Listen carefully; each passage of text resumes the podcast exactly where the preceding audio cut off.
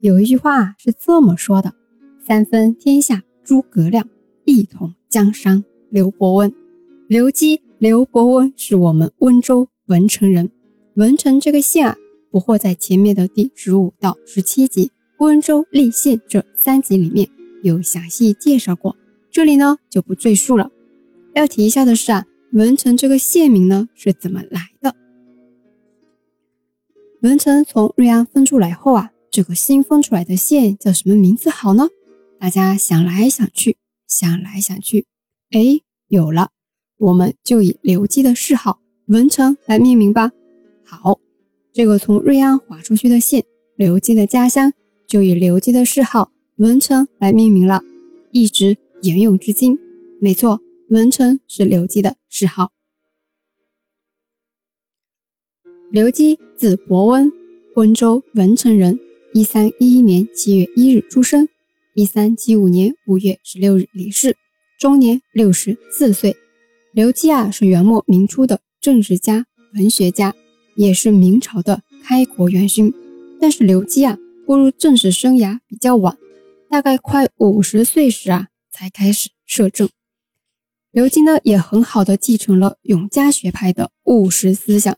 不仅仅是这样，刘基的诗文也很好，他可是与宋濂、高启并称明初诗文三大家的著作啊，都收录在。程义博文集里头，程义博文集，程义博是什么意思呢？洪武三年，也就是公元一三七零年，刘基被封为程义博，所以人们也称刘基为刘承义。所以呢，收录著作的名字啊，就叫程义博文集了。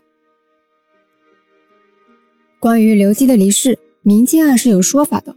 我们也知道朱元璋比较那个嘛，刘基呢又很聪明。朱元璋想得到的，刘基啊也想到了；朱元璋想不到的，刘基也想到了。刘基晚年啊是病逝的，当时呢据说病情啊是有所好转，然后朱元璋派了活云翁给刘基送去补药，结果刘基喝了药啊，第二天就挂了。所以啊，民间对刘基的离世一直有个说法。前面也说过了，刘基摄政时啊年纪很大了。在至正十九年，也就是公元一三五九年，刘基才受到朱元璋的礼聘。一三五九年时啊，刘基虚岁都四十九岁了。我们温州人呢都讲虚岁。虽然摄政时间晚，但是刘基考取功名的时间早啊。十二岁时啊就考中了秀才，不得了。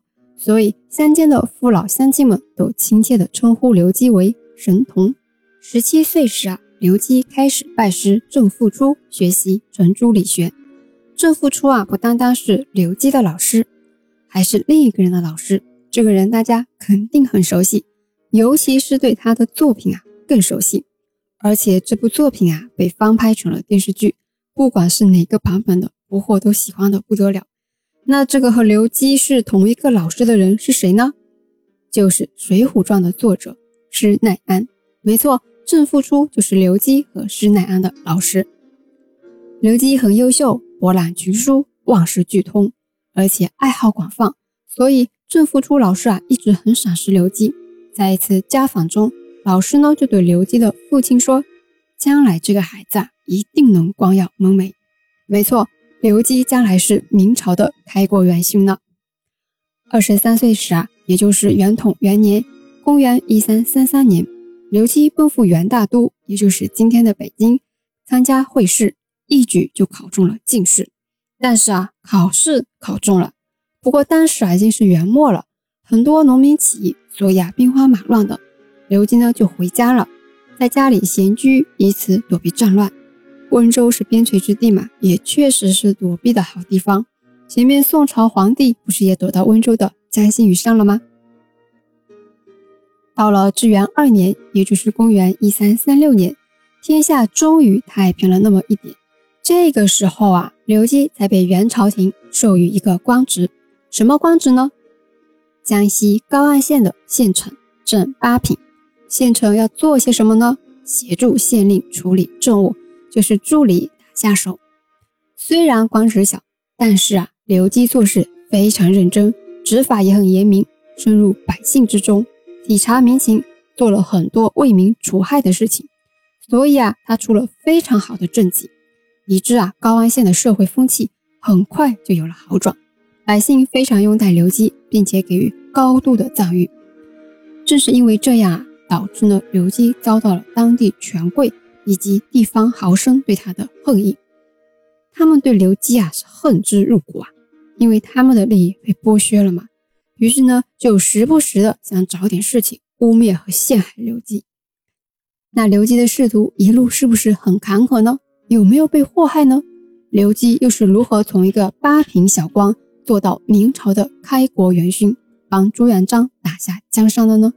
捕获下期告诉大家。我们下期见。